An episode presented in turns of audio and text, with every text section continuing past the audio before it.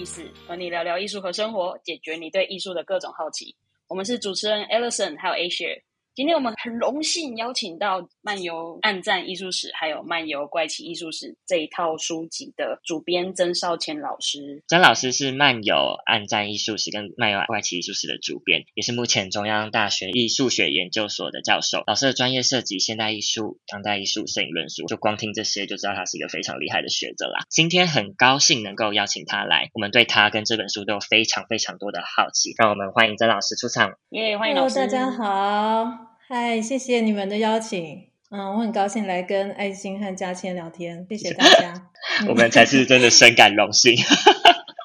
好，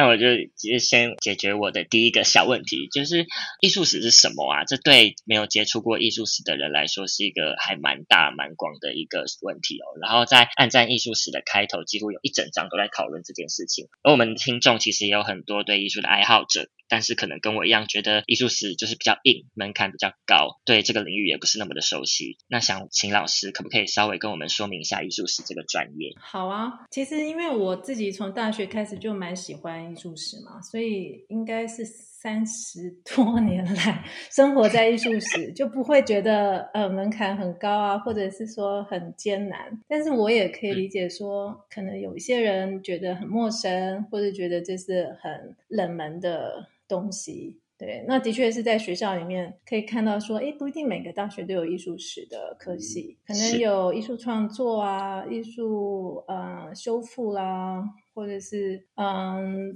任何科技艺术或者是工艺美术等等。可是艺术史好像变成不常见，但是我觉觉得是蛮关键的，是因为它可以让那个艺术的产业去继续的运作。对，因为我们。现在其实很多人都喜欢看展览嘛。那展览里面如果没有艺术史的背景，或者是艺术史的视野去策展的话，可能会缺少某些深度，或者是一些嗯比较正确的资讯。对，所以对于博物馆和展览的制作者来说，艺术史还蛮。必备的，它是一个必须的装备，这样。那嗯，对于一般人来说，其实艺术史嗯可能会觉得很遥远，但是它其实也很生活啦。比如说，我们会常常在新闻里面看到说，哎，有些人挖到了什么嗯二手店的古物啦，或者是家里的仓库里面找到了一个很久很久的陶瓷啦，那这些东西都蛮需要艺术史去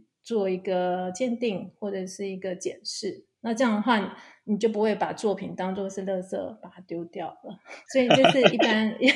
艺术史好像对一般人来说，呃，它好像没有跟生活直接应用啊相关，但是事实上有的时候会派上一点用场。那对于艺术产业来说，它它是一个推动的一个力量。因为今天的艺术其实就是明天的艺术史嘛，所以其实它就是一直都在艺术的周遭活动这样子。这大概是我觉得艺术史。可以让大家比较可以嗯想象的部分吧。那的确，这本书一开始会有一些讲讲解艺术史的一些基本的概念，或者是它的范围。那我觉得，其实我们就希望打开艺术史，它有它的边界，有的是名作，也可以是艺术史；那或是没名没姓的，它也值得研究啊。所以，艺术史是还蛮生活，也蛮广的。对，我觉得老师刚刚的解说真的是非常的呃详细跟完整哦。因为其实我们在看展或者是看呃，比方说去挖东西或者是去买东西的时候，都不会想到呃，他都是他前面的人有留下的作品都算是艺术史。所以说，透过这方面，我相信我们可以就是更深入的了解艺术史之后，我相信可以对艺术啊，整个在看展或者是你对整个人对艺术的素养或一些理解，都会有很大部分的一个提升。对我我是这么认为啦，因为其实，在嗯，我们看艺术新闻里面，常常会看到说，哎，谁又挖到了一个什么古物，但是它可能是很便宜的价钱之下买下来，可是经过了研究和呃鉴别之后，它变成了。一个就是被认定年代久远，然后很珍贵的宝物。对，那这个过程，这个认知的变化，其实就是艺术史的嗯观点加进来，然后让它这个物品好像有一些不同的身份。所以，我们艺术史其实就是在谈一个物品它的嗯前生今世吧，或者它的来龙去脉这样子，那就就会把这个。物品变成是一个比较活的面相来来了解它。那艺术史的研究者其实也都是活生生的人，所以这本书其实也是让这些人可以讲讲话，然后嗯现身说法，然后让他们呃喜怒哀乐都可以呈现出来。对，这大概就是说艺术史希望可以打破它是一个好像死去的或者是遥远的嗯啊这些。无用的东西，可是事实上，它是跟生活还有现在，呃，看看作品、看物件的方式是有关。嗯，是，的确是。对啊，老师讲的就非常的生活化，就就有用另外一个和我以前，就是因为我也是学习艺术史的，我大学是读艺术史学习，然后我也是在我们以前在学的时候，那时候其实还懵懵懂懂，就来进去了读，然后。嗯，就甚至是一开始我们自己也不太知道我们要怎么去回应这个问题，就是像可能会遇到朋友说，哎，不认不熟悉的就问我们说，我们是不是呃画画的？我说呃不是，然后也有听过我朋友被说，哎，你你们是会被你们是会跳舞吗？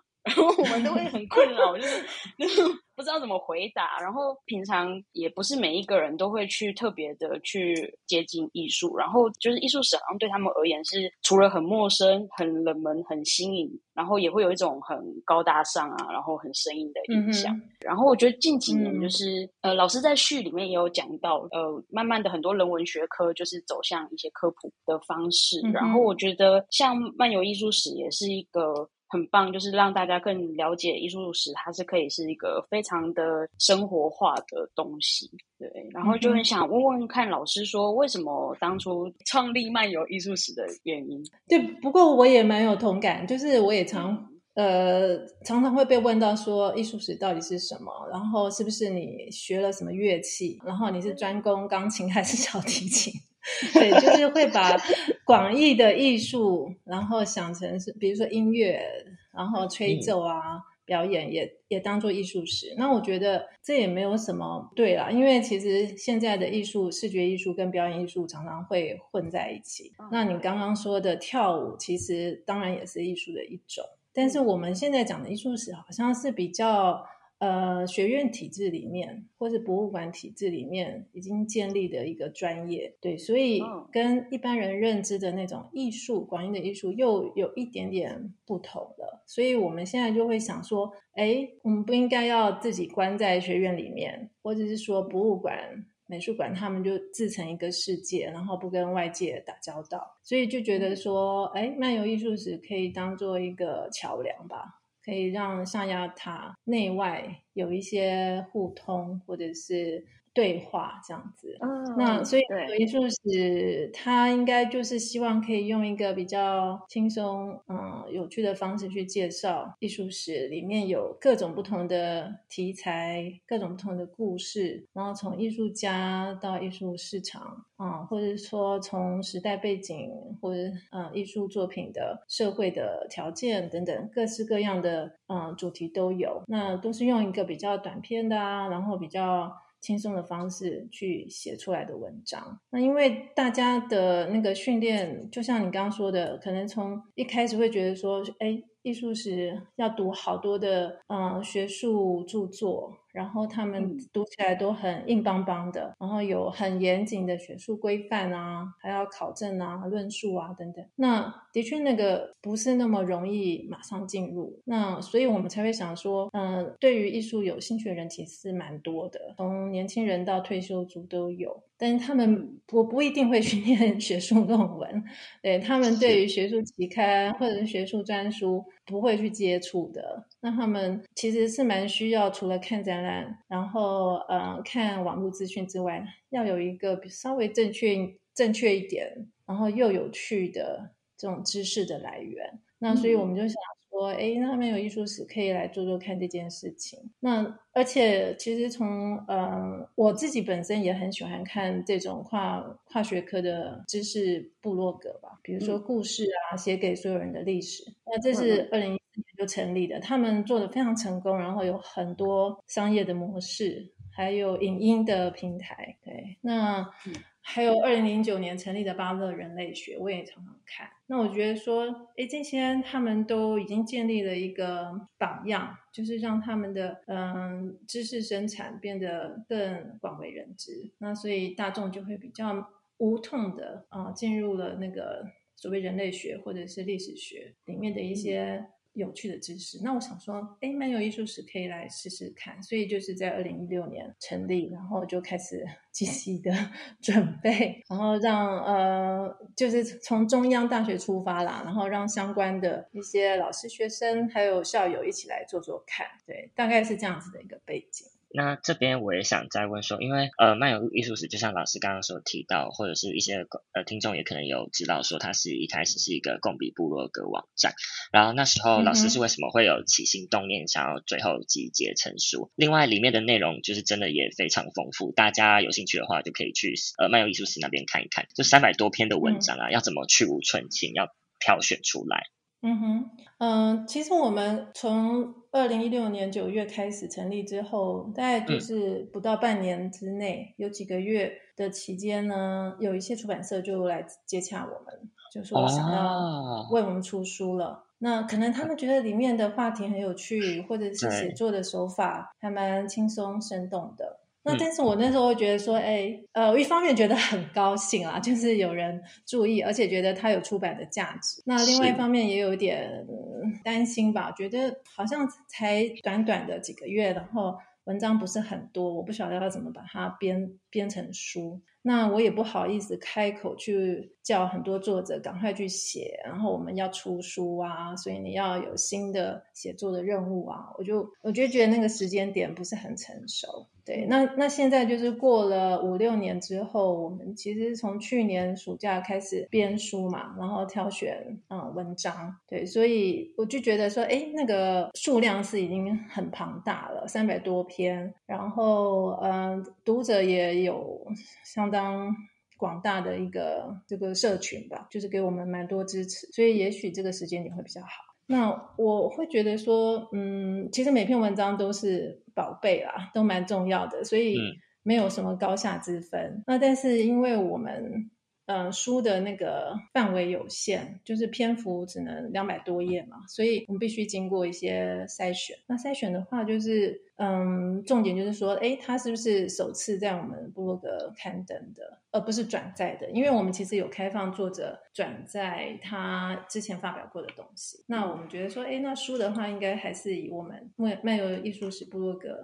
优先刊登的为主。而且是专门专门为我们读者写的啊，然后也得到了读读者的一些按赞分享啊，还有他们的一些回馈，对，所以我们也蛮重视说读者的声音呢，他们其实借由。点阅还有按赞，其实就是给我们一些鼓励嘛。所以如果说这些文章已经经过了读者的嗯初步的肯定和认证之之后呢，它如果出版成纸本的，它更有保存的价值。那那第三个就是说，哎，文章如果是更有生活感，或者是说跟嗯日常的这个，比如说手机族他们用长辈图、早安图，也有这方面的文章。好或者是说，他的文章里面有谈到，嗯，有旅行，比如说旅行是大家 在疫情之前常常做的事情。那我觉得这也可能会集结成一个组，对，就是从读者的角度去想说，哎，生活上大家喜欢从事的休闲或者是习惯是什么，然后再去把这些相关的文章集结起来，对，那所以就是用主题的方式去串联。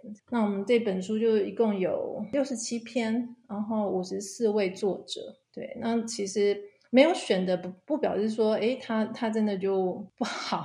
或者是没有没有读者暗赞，而是说他可能跟其他的主题，嗯，不太好串联起来，或者说他可能之前登过在别的地方了，所以我们很可惜就没有。在收录他们这边可以看得出来，老师其实是一个很追求品质也很认真的人哦。因为他在二零一年的时候就被出版社相中了。我相信大家应该都知道，说呃，现在这个年代出书真的不容易，所以说那个真的是蛮厉害，很有品质。但是他呃，老师自己这边在经过了五六年的深化，才会愿意说去把呃去把这本书好好的呈现给大家。我觉得真的呃还蛮用心的，也很厉害。对。哦，谢谢。哎，不过我这边能不能稍微呃修正一下？因为其实这二零一六年成立嘛，对所以是二零一六年下半年到二零一七年有出版社接洽了，不是二零一零年。嗯，那其实那个品质，我觉得是来自于作者本身，他们自己自的自我的要求很高，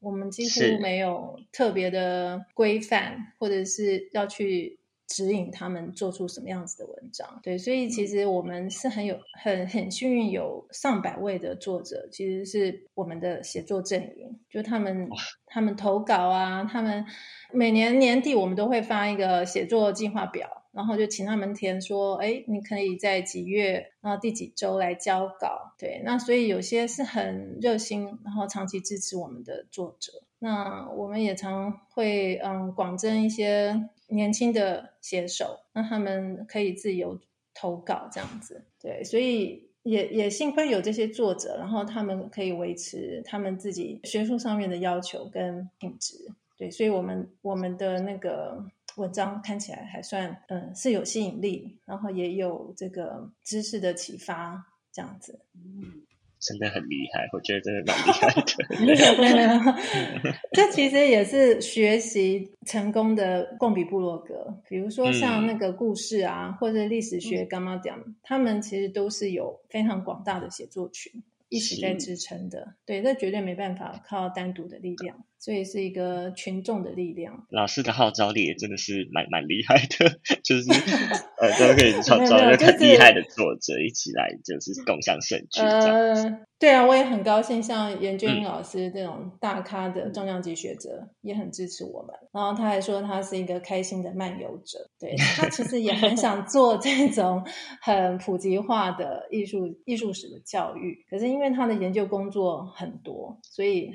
也许没有像我们就在二零一六年开始行动。对，所以。我觉得支持我们的作者可能就是心里面有一点蠢蠢欲动，觉得说这个部落格是早就该做了，只是还没有人去做。那可是二零一六年，我觉得说，哎，我们来来试试看吧，反正失败了也不会怎么样，然后就硬着头皮去做这样子。那大成功也还好，也还好。我觉得研究生也很有才华，因为他们也设计那个版面啊，然后还有那个美。美术的那个 logo 啊，还有小编的，就是他们在社群平台也是非常的亲切友善啊，所以整个都是靠群策群力啦，就是大家一起分工合作，所以还可以这样子维持下来。那老师在现在就是我们在找资料的时候啊，就是也因为我自己，我们也是要写一些相关的文章，然后也在也要发想我们的呃可能 podcast 的主题啊，或者什么的。我们在找一艺术史的资料的时候啊，也都会去，也是会常会去漫游艺术史逛，然后就会想 想问问看老师说，就是现在看起来这么多，已经蛮蛮稳定，然后也蛮多的资料，就是很多的知识都在里面去聚集。那想问问看老师说，以前在刚开始，或者是说在经营上有没有遇到什么样子的一些挑战啊，或是你印象深刻的一些困难之类的？嗯，当然是有啦，就是说。背后一定都会有一些挣扎，或者是觉得很困窘的情况啊。那我们最大的挑战，应该第一个就是稿源。其实我没有说 很顺利的邀到所有嗯我想要的作者，而是说有些人他可能会觉得很忙，然后他有其他更重要的事情要做，对，所以他没有办法分出时间来为漫游艺术史写稿，对，所以。就会很遗憾，没有办法完全如愿的邀到理想的每一位作者。那所以在这种情况之下，我们都是可以理解的，因为这等于是另外一种好像嗯社会的实践嘛。那你如果要把自己的本分的原本的工作做好了，你才可能会有余暇去做这些事情。对，所以稿源有的时候真的就会嗯稍微吃紧。虽然我们每一年都有写作计划表，可是不一定嗯会准时交件啊，或者是说有一些临时的状况，作者没办法交给我们。对，所以有的时候我也要赶快找救兵啊，或者是自己要多写一些啊。对，这种情况就是嗯还好，那些危机都可以克服了。那另外一个就是说，呃，我们的稿酬其实不是很高，所以在这个。我觉得诱因其实应该是说，我们提供一个呃艺术史能见度比较高的一个平台，对，那所以会吸引作者愿意来写。那可是不是稿酬去吸引他们，对，所以这也是觉得很不好意思的地。那所以是一种象征性的报酬啦。然后就是向我们的作者谢谢说，哦，非常感谢你的大作这样子。那甚至有些作者就回捐他们的稿酬给我们，就让我们继续营运。对，所以我觉得都是一些非常 善心、热心的呃作者，他们既。既专业，然后又很大方，然后可以让我们可以嗯支撑下来这么多年这样子。所以挑战我觉得也不是说非常严重或者非常致命的，反正每一个关卡就是都可以想办法度过去，所以也还好啦。因为其实我拜读一下了，就是蛮有艺术史啊。然后因为书籍的内容很广泛，然后切入的面向呃也都很广，像是社会啦、创作啊、东西方艺术、台湾市还有市场等等。我相信听众们如果有看的话，就会知道我在讲什么。它的标题啊，还有内容真的都很有趣。那想问问老师说，就是在邀稿的时候啊，会不会有特定的方向，或是有呃什么类型的主题来去做征稿吗？嗯。没有诶，因为我们就是非常尊重作者各自的研究兴趣，还有他们的专长，所以就希望说不要给他们压力，所以没有特别的规划主题。如果有什么看起来很像系列或者是同一个主题的话，其实是很微弱的企划或者是微策展的那种概念，而不是一个好像居高临下，然后说你们一定要写什么什么，不是这样子。对，所以你现在在翻的话，好像是说每个主题都像一个嗯展间一样，你可以进去逛一逛，然后进去嗯浏览一下。但是事实上，每一个文章都是独立的，就是用一个很短的篇幅，然后让作者发挥他的观点，然后表达他他的研究的心得。对，然后每一篇都可以独立来看，嗯，可是它整整体又又好像在编书的过程里面可以互相的对照，对，它就会形成比较有机的一个一个群体，对，所以我们还是以作者至上，因为我们是也要服务作者，我们不可能去给他施加压力，不然的话，这个漫游艺术史写出来的东西就是就是会呃。好像不那么轻松，对我们既然要要要有一种轻松生动的效果，那我们就不能给作者太多的限制或者是规范，对，所以基本上我们都很尊重作者，然后作者他们也都有嗯学术上面嗯专业的训练嘛。不管他们是硕士生、博士生，甚至也有大学生，对，然后他们修过艺术史的课程，对对对，有一篇是那个当代动漫讲艺术史的终结，哦，对，那他本身是自工系的，然后又会设计游戏开发，那他非常喜欢艺术史，所以他就跑来修了艺术史第二专长，对，所以基本上他可能有几门艺术史相关的课程。然后就点燃了他的那个研究兴趣。那对他对于他来说，嗯，动漫是他最大的重心，他就会做动漫相关的艺术史。嗯，所以其实觉得艺术史是应该看你适合开发什么样子主题，然后去做你适合你自己的艺术史吧。就像现在很多展览不是有什么美少女艺术史嘛？嗯，然后反正每个主题都有它。很很深厚的这个背景或者是脉络可以去探索，每个艺术史都有它它的故事的那个面向，或者是啊有趣的梗可以去挖掘。对，所以我们就希望说，艺术史它不是大一统的硬邦邦的这种大部头的书，而是它是可以切成小份小份，然后你可以适合你的心情或者适合你的兴趣。啊，依据你你的专长或者是背景去翻看里面的内容，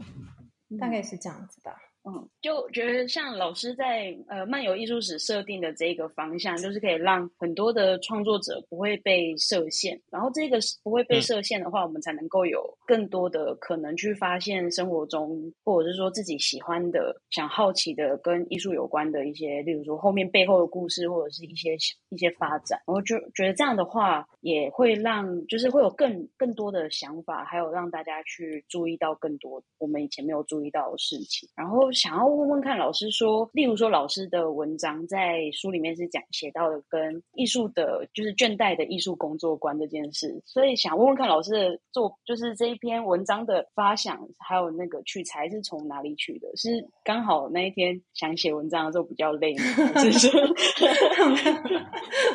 对啊，我觉得这也是蛮有趣的问题。那篇我记得是二零一七年吧，然后是因为呃，我那时候也也是有接那个行政工作，所以工作比较繁忙吧，所以有时候会觉得哦，会议好多，哦，然后处理的行政很多，是的确有一点点倦怠啦。但是其实 背后是因为我那时候是呃正在看一些关于那个浪漫主义的东西，尤其像德拉克洛瓦。这个法国艺术家，对，那他一直都是我蛮欣赏的一个西方的这个艺术家。然后那时候又在准备那个一个研讨会，他就是浪漫主义的遗绪，就是他是一个国际研讨会。所以我在想说，哎，那我就把这个倦怠跟浪漫主义里面的这个画作连在一起。那浪漫主义这个艺术家，他就是把倦怠描写的很很优美。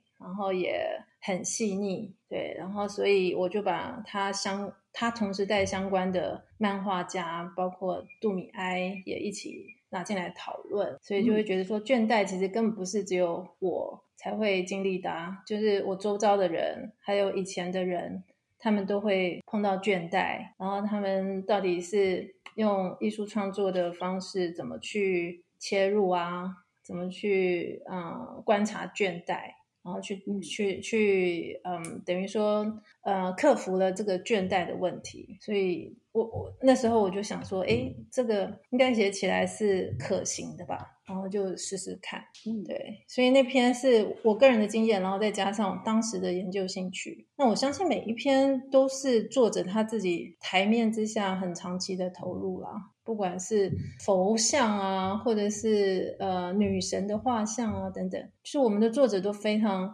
有才华，然后也很有啊，就是他们基基础的训练，所以他们会把一些艺术史的东西，可能像佛像的话，那个就是讲佛像美术里面的一个作业，然后他去把它呃延伸出来的，他就会去问说那个头顶。到底是 头发还是肉髻等等，对，所以就会挑起大家的好奇心。那我觉得每一个人，因为在艺术史的这个环境里面，他们的研究兴趣，嗯，会让他们看东西的时候，会有一点带着艺术史的眼光去看，对，所以就会产生一些不一样的观点。因为我们这一次也看了这个《漫游暗战》还有《怪奇艺术史》这两本书，蛮惊讶，就是哇，全部都彩色哎！就对，对于在研究艺术或者是看作品的时候，我们看到彩色的作品，就是会更比较快、更快的去融入，而且会觉得会是更加亲民的。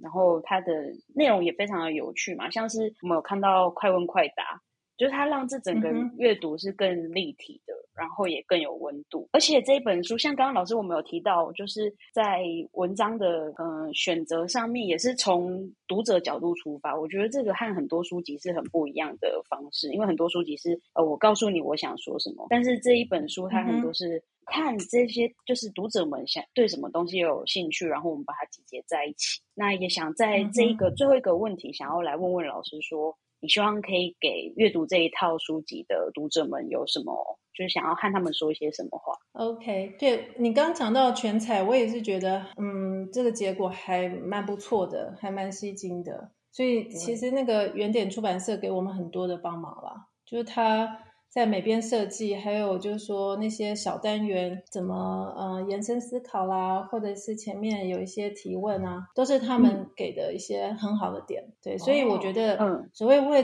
读者去设想，其实他们是比嗯教育工作者，就是我们学术圈的人，其实是更亲近读者，然后更了解就是市场这边的反应。对，所以他们给我们很多的建议，就是说呃。措辞啦，或者是小标题怎么加啦，或者是有一些文章的总标题也有做过修润啊，跟原来的部落格文章是不一样啊。还有就是每个单元最后的那个提问，他他们也会给一些建议。对，所以整个我觉得视觉上呈现就是彩色的，非常的缤纷亮丽。还有就是内容上面的编排，我觉得原点就是帮助我们做蛮多的这个提点，嗯，还企划，对，那就会让我们这本书会觉得说可以，嗯，适合很多不同类型的读者。就如果说是对创作者来说。诶，他看到很多图文并茂，然后因为学术论文的话，你会觉得说图片都压在最后面，然后都是黑白的。可是这个书的话就是彩色，然后就完全跟着文字。对，所以对创作者来说，他也许会很快得到某些艺术史的灵感，或者是说跟艺术史做一些对话，然后他甚至从旧的东西里面会发现新的一些点。对，所以我觉得也蛮适合创作者。来翻一翻，然后知道说，哎，人家以前艺术史它不是完全的老旧，或者是嗯没有价值的，它其实会提供一些灵感。嗯，那对于艺术爱好者来说，其实这就是一个比较亲亲近的一种方式来讲艺术的故事嘛。对，那所以它可能不像很知识化的美术课本，或者是断代史的那种艺术艺术的书籍，它是。非常多元的，然后中西对照的这样子的艺术艺术故事的呈现，对，所以我觉得对读者来说，就是打开心胸，然后希望可以进来逛一逛，因为这就像是一个大门吧，然后你不用怕那个门槛很高，你就直接跨过来，就可以很勇敢的嗯获取你想要的东西，这样子，对，所以我我我我的期待大概是这样，就是说对于艺术圈内或者圈外的人。其实都会有一些小小的启发，或者是小小的那个火花在里面，可以让你去发掘艺术的一些魅力啊，还有很特别的体验。说到那个书籍的编排跟设计啊，就是大家其实自己有空可能去逛个成品或者是金石堂书局的时候，有机会翻到漫游艺术书的话，就可以看一看，它其实真的很吸睛，而且是那种读者友善的那一种。它放在架上，你可以一眼就看穿，说，哎，就是这本书特别的引人注目。而且翻一翻，你就是觉得说，哎，这其实是一个非常让人心动的知识补给书籍。就是你完完全全不会看不懂，但是你看了之后，你绝对会懂更多东西。对，所以我觉得这算是一个我一个艺术史门外汉，算是就是第一次翻的感受了。对对对。哦，谢谢。对啊，因为那个封面其实是蛮有趣的一种，好像杂志或者是以前的报纸的排版。对对，所以这这就跟增加了它是一种纸本的。物质吧，因为它就不像网页的那种荧幕的感觉，它是有一种纸的纹路啊，还有它排版的那个效果，看起来有点耸动，或者是嗯，好像有号外的那种新闻报道。对，所以我觉得它它就拉回了一种印刷品的温度，还有嗯。美编的巧思在这里面，对，所以他的确给艺术史的写作者很很大的一种加分，嗯，还有一个鼓励，可以让文字跟图像互相的回应。所以我我也真的很希望，不是艺术史专业的这个研究者，或者是从事艺术产业的人。他可能也会因为这本书觉得有一些兴趣，然后有些好奇。举手，我已经有兴趣了。我觉得是非常值得收藏的一个书籍啦。嗯，谢谢，谢谢。好，那我们就谢谢曾老师这次特地来这边和我们聊聊，也回答了我们那么多问题，然后满足我们的好奇心。漫游暗战艺术史，漫游怪奇艺术史这一套含金量高又是全彩，然后很棒的一。一套书籍就值得各位就是喜爱艺术啊，想要亲近艺术的人来看看。甚至我觉得说，如果你对艺术史没有兴趣，或是你觉得艺术跟你很远的，你都可以自己来翻一下。我相信会从中体会到很多领悟、很多新知识，甚至从此之后对艺术感到好奇这样子。那今天我们就聊到这边啦，谢谢曾老师，谢谢，谢谢。收听到现在的你，欢迎到资讯栏有书籍的更多详细资讯，有任何对于艺术相关的问题啊，也欢迎到 Mutis 粉丝专业与我们联系，或许下一期我们就会来讨论你的疑问哦。那今天就谢谢曾老师啦，谢谢，谢谢老师，谢谢两位主持人，也谢谢大家的收听，谢谢，谢谢，拜拜，谢谢，拜拜。